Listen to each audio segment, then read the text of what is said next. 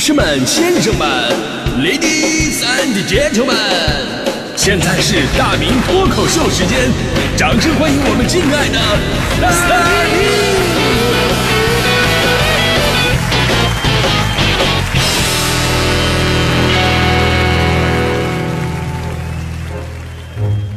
好，欢迎各位来到今天的大明脱口秀，我是大明。呃，说到喝饮料啊，其实这些年我最大的转变就是我也开始喝咖啡了。之所以是转变呢，就是因为我之前我真的完全不喝，而且是属于那种根本无法接受的类型。因为我小的时候啊，对这玩意儿真的有着巨大的阴影。我相信很多朋友都有过这样的经历，就小的时候呢，有人送咱们父母那种罐装的那种咖啡粉，因为年少无知，你根本不知道这是什么，然后自以为是的就是看颜色说话了，以为啊这是巧克力粉，而旁边那罐白色的咖啡伴侣很自然的就以为是麦乳精，对吧？然后。当你趁父母不在的时候，你偷偷㧟了两大勺咖啡粉，想给自己一杯超级浓缩而且是纯纯的热巧克力的时候，一口下去才知道愚蠢的童年是多么的苦涩。这就是我对咖啡最初的记忆，我就觉得那东西绝对不是人喝的，一定是外国人民用来忆苦思甜用的。那后来吧，别有人竟然愿意喝这玩意儿，更让我弄不明白是什么呢？就是咖啡的身上竟然自带一种光环的气质。哎，就比方说你上班的时候，如果手里拿一杯咖啡，那么给人感觉就是你是一个起码是年薪三十万起的青年白领，对吧？而如果你上班的时候手里拿着一杯豆浆，另外一只手配上一个什么鸡蛋灌饼啊，这个总感觉下个月房租能不能交上都是个问题，是吧？所以这事就很神奇啊！凭什么咖啡就能自带提升气质的能力啊，而豆浆就不行呢？到底差在哪儿啊？咖啡其实本质上也是豆浆啊，咖啡豆的豆浆吗，对吧？就这个问题，我问过很多人，我说你们为什么喝咖啡？他们说啊，这个咖啡好啊，咖啡可以提神呐，可以提升我的工作效率啊。当一杯咖啡喝进去，整个人都精神了呀，总是要觉得做点什么，我充满动力。但是吧，我我我听来听去，我觉得这个这个原因又有点扯，你知道吗？大多数喝咖啡的，我觉得这工作效率都比较低。大家伙都知道星巴克是吧？星巴克就是就是那个以咖啡为主题的照相馆，啊，好多人进去点完咖啡呀。呃，坐下来装模作样的打开电脑，然后开始自拍。他普通的咖啡馆，一杯咖啡坐一下午，咖啡还不能续杯，但是跟人服务员续了五杯冰水，去了八趟厕所。我真的没看出喝咖啡的效率哪高啊，对吧？然后还有的咖啡馆呢，总放着一些非常奢靡的那种时尚杂志。我以前请一个姑娘在咖啡馆喝咖啡，其实呢，我我本来想请她去这个永和豆浆，对吧？起码还能配根油条啥的，但是为了照顾人家的想法，对吧？这姑娘就喜欢咖啡嘛，对吧？然后呢，就只能去咖啡馆了。结果我发现这奢靡的地方真的能呼唤出人性的丑陋。当时那个女孩就随手在身后的书架就拿出了一本杂志在那翻看，上面好多什么珠宝首饰、名牌介绍什么的，看得两眼放光，然后呢自言自语：“啊，好喜欢啊！”我当时我就问她，我说：“你真的喜欢这些东西吗？”她特别兴奋地说：“嗯，喜欢，喜欢，喜欢。”我说：“那我送你啊。”然后他在他惊讶的目光当中，我就把这页杂志我撕下来了，来给你保存好啊，这个。后来我再邀请人家干啥，人家都不干了。我说啊，你我可不是随便什么人都请都都邀请的啊。结果人家说了，我也不是什么随便人什么人随便随便什么人都拒绝的。所以，我一度觉得呀，中国人真的能接受咖啡吗？然后有一组数据还真的挺能说明问题的，就是。咖啡这些年在国内的被接受程度已经是越来越高了。此前有关媒体啊统计了一个数据，二零一三到二零一九年，中国人均咖啡的消费量逐年上升。到二零一九年的时候呢，人均咖啡的消费量已经达到了七点二杯，七点二杯啊，这是一年啊。中国咖啡消费年均增速达到百分之十五，远高于世界百分之二的增速。中国人真的是越来越愿意喝咖啡了。当然了，这个量啊，其实你要跟国外一些把咖啡当成生活必备的这个国家还是没法比，尤其是北欧，对吧？咱们是人均一年七点二杯，那冰岛呢，人均九公斤，哈，挪威人均九点九公斤，芬兰人人均十二公斤。所以问题来了，为什么在国外很正常的一种生活饮品，为什么在国内就有种上了层次的感觉呢？为什么在办公室里边有同事如果拿出一个磨豆机在那咔咔磨咖啡豆，你第一个感觉就是哇天哪，这人好有品位啊，对吧？如果他拿出一个小石磨，咔咔磨豆浆在这，你会觉得，这人是不是有病啊？这个属驴的吗？这是。其实这还真的跟咖啡所包含的文化是有关系的。在一九呃一五五四年的时候啊，在贸易活动非常频繁的奥斯曼帝国君士坦丁堡，有历史记载的第一家咖啡馆就开张营业了。当时人们呢称这个咖啡馆呢是有文化人的学校，所以呢，你看喝咖啡从最开始就被赋予了一种社交功能。后来在英国更可怕，早期的咖啡馆被称为一分钱大学，只用区区一分钱就可以享受到咖啡和咖啡馆带来的丰富生活、文化上的交往和商业上的机会。就很多咖啡馆逐渐慢慢就成为同行交换信息和工作的地方。世界上最早的股票市场还有这个保险公司都是诞生于英国的咖啡馆。尤其十七世纪中叶以后啊，伦敦咖啡馆当时暴增，六十万人口就有将近三千家咖啡馆，平均每两三百人呢就一家咖啡馆，对吧？重创了他们的啤酒业。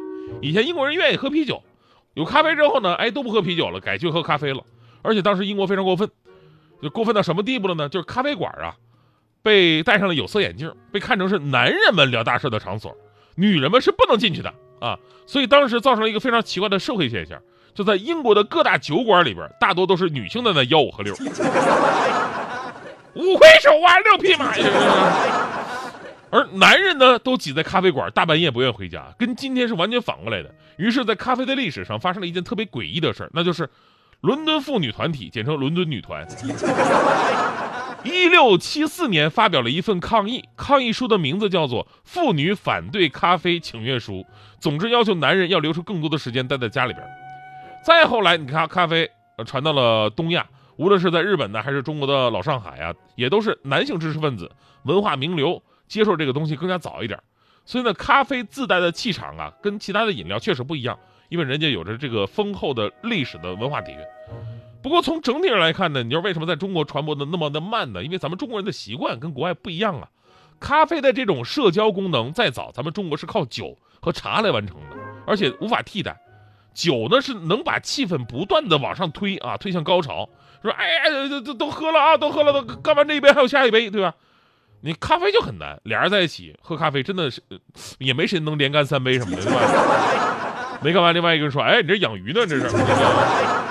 茶也是一样啊，茶道更具备仪式感，不光茶本身，就连器皿都能聊半天。哎呀，这个杯子釉色不错呀，对吧？是什么窑的？这是啊，是，但是这个。咖啡就很难聊啊，顶多说，哎，你这花拉的不错，这个。不过呢，咖啡也有咖啡的特点。这几年咖啡在中国的崛起，绝不仅仅是因为说，哎呀，中国人可能更适应这个口味了吧，更喜欢喝咖啡，更提神了吧？这提神的东西有很多。随着国民收入的增加和咖啡成本随着市场成熟不断的降低，其实把咖啡变成日常饮料，它不是什么难事儿啊，已经有着先决条件了。而之所以它真的越来越受欢迎，还有一点。那就是咖啡有着茶和酒都代替不了的另外一种社交需求，那就是快速和高效的社交。我们现在很多的朋友生活节奏真的越来越快了，你很难拿出一整块的时间去品茶，对吧？没那时间，你还得挣钱呢，或者也不愿意付出自己的一个晚上，包括自己的身体健康去喝大酒去。我们的观念正在逐渐发生改变，所以咖啡这种短平快的社交需求更加符合我们现在的生活节奏。呃，所以呢，你看，即便是因为疫情的原因，中国现在很多的咖啡馆都纷纷的闭店呢、关门啊。但是只要这种社交场景的需求在，未来的咖啡市场就一定会存在，直到我们的改变我们的生活习惯。反正现在我们领导就没事啊，以前啊可能哎送我们豆浆啊，是吧？现在没事就送我们咖啡，特别关心我们。下早班就问，哎呀，这么早辛苦了，困不困呢？哎，来来杯咖啡提提神，我都感动的热泪盈眶。然后提完神以后，那完事儿给我写两个节目策划，谢谢啊。领导，你要不要这么快速？但最后呢，咱们说咖啡呢，毕竟是有刺激性的成分啊，喝多了身对身体肯定是也不好的，一定要适量饮用。最常见的就是喝咖啡的睡不着觉啊，对吧？那天大迪顶着俩黑眼圈就来上节目了，说自己一宿没睡着。我说你咋没睡着啊？啥事儿？有心事啊？咋的？大迪说，哎呀，这不嘛，昨天晚上有姐妹请我喝咖啡。我就我就我我真的我就连干三杯，回去以后我就睡不着了。我说大迪啊，大晚上喝咖啡本来就睡不着，你还连干三杯，我的天哪！那你为啥还喝呀？大迪说了，你看你这话说的，不要钱的东西不喝，我不一样睡不着吗？世界是一张神奇拼图，藏起几块。等谁来